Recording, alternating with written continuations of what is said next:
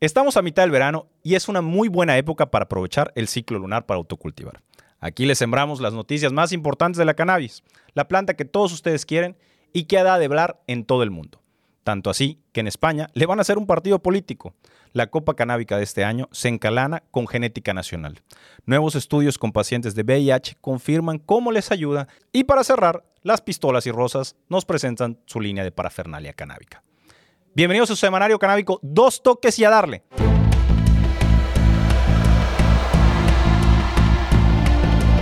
España tendrá desde este sábado un partido canábico. Se llama Luz Verde y se centrará en reclamar la regulación integral de cannabis. Su presidente será la veterana activista Fernanda de la Figueroa, la abuela marihuana, condenada en 2009 a nueve meses de cárcel por un cultivo terapéutico para una asociación de mujeres con enfermedades. ¿Pero qué motivó esta decisión? La falta de avances en la legislación de la marihuana y la persecución judicial al sector. Y es que los españoles no les ha ido nada bien, como vemos en ejemplos de esta creciente represión. Los directivos de Luz Verde destacan la prisión de activistas canábicos como Albert Tío y Víctor Segués por ser directivos de asociaciones, así como el registro de cientos de tiendas de CBD en toda España, la destrucción de cultivos de cáñamo industrial y todo el oscurantismo de la Agencia Española de Medicamentos y Productos Sanitarios, del Ministerio de Sanidad, algo así como la COFEPRIS de acá. Todo lo anterior en relación a las licencias de cultivo de marihuana para con fines de investigación o de producción medicinal, así como las sucesivas sentencias del Tribunal Constitucional y del Supremo que han tumbado las leyes de Cataluña, Navarra y la cereza en el pastel, que es el Plan Municipal de Barcelona, donde se regulaba el funcionamiento de los clubes de cannabis. El nuevo Partido Canábico propone también impulsar este movimiento político en toda Europa con el objetivo de propiciar cambios legislativos sobre la marihuana en el seno de la Unión Europea, mediante directivas que luego deberían ser cumplidas por los Estados miembros. Para ello, plantean presentarse en las próximas elecciones europeas y explorar la posibilidad de solicitar la convocatoria de referéndum en España sobre la regulación del cannabis. Al paso que va la regulación en México, vamos a platicar de este tema en tres años. Lo hecho en México está bien hecho y en este noticiero somos fans del autocultivo, dando una buena noticia, que este pasado primero de agosto se presentó la primera Copa Canábica Santa Rosa Green Seeds, que es un banco que conserva genética mexicana, la cual ha combinado varias cepas para crear variedades únicas que compartirán con cultivadores que se autopropusieron para la Copa. Durante la presentación se dieron a conocer las reglas y detalles de la misma, las cuales son las siguientes. Se sembrarán semillas de flores regulares para interior y exterior. La técnica de cultivo será libre para cada cultivador. Solo se tomará en cuenta una muestra por cultivador para su calificación. Los participantes tienen una semana a partir de la presentación para presentar todos los materiales necesarios. Cada cultivador podrá elegir fertilizantes y sustratos, así como la forma de cultivo que utilizarán. Posteriormente, se iniciará un seguimiento conforme a calendario para flores de interior y otro para exterior, de forma que vayan al mismo ritmo de cultivo. Para las flores de interior se tomarán de 8 a 10 semanas de maduración y el curado será de 2 a 3 semanas. La evaluación será en diciembre de este año y habrá dos premiaciones, la primera en diciembre para cultivo indoor y la segunda en enero o febrero para cultivo outdoor.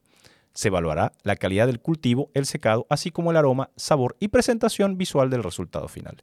Los premios serán sorpresa. La única forma de ser libre verdaderamente es a través del autocultivo. Hágalo, vale la pena. Lo que sabemos muchas veces de las propiedades de la planta es muy poco y es importante que conozcamos la variedad de enfermedades, condiciones de salud que pueden curar o bien aliviar en algunos casos para llevar algún padecimiento.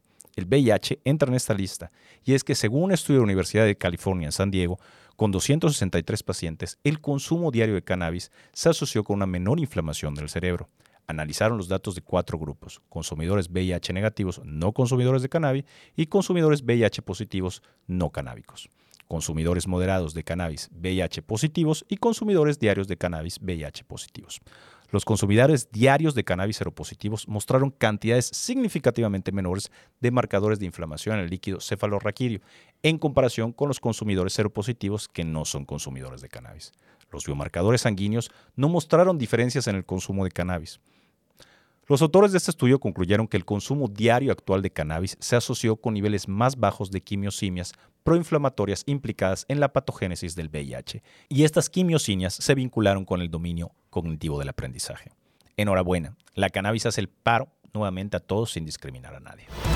Con la legalización del cannabis avanzando a lo largo y ancho de los Estados Unidos, son muchos los artistas y celebridades que ya se metieron a la industria. En esta vez, el turno de Guns N' Roses, los ismaculeros favoritos, a partir de esta semana podrán a disposición diversos accesorios de marihuana. Y mientras que la mayoría de la banda famosa Pacheca optaron por lanzar al mercado algunas variedades de marihuana, los Guns N' Roses prefirieron crear una línea de accesorios para fumar. Según reportó Marvin, la banda hizo una alianza con Famous Brands, un fabricante de accesorios de marihuana, que también en su dispensario tiene a Snoop Dogg y a Chen Anchong. Entre tanto, la colección rockera de los Guns está integrada por dos grinders, un bong, un dab y dos pipas. El diseño de todas las piezas está inspirado en Appetite for Destruction, el, el álbum debut del conjunto liderado por Axel Roses. Así las cosas, esta increíble parafernalia ya está a la venta en la página web oficial de Famous Brands pero lamentablemente solo se podrá conseguir en Estados Unidos. No, no llegará Nish McQuill, pero tenemos la parafernalia. Eso es todo, mis camaradas canábicos. Espero que estén bien puestos e informados. Nos vemos en la próxima semana en este semanario canábico, dos toques y a darlo. Y mientras tanto, rólalo.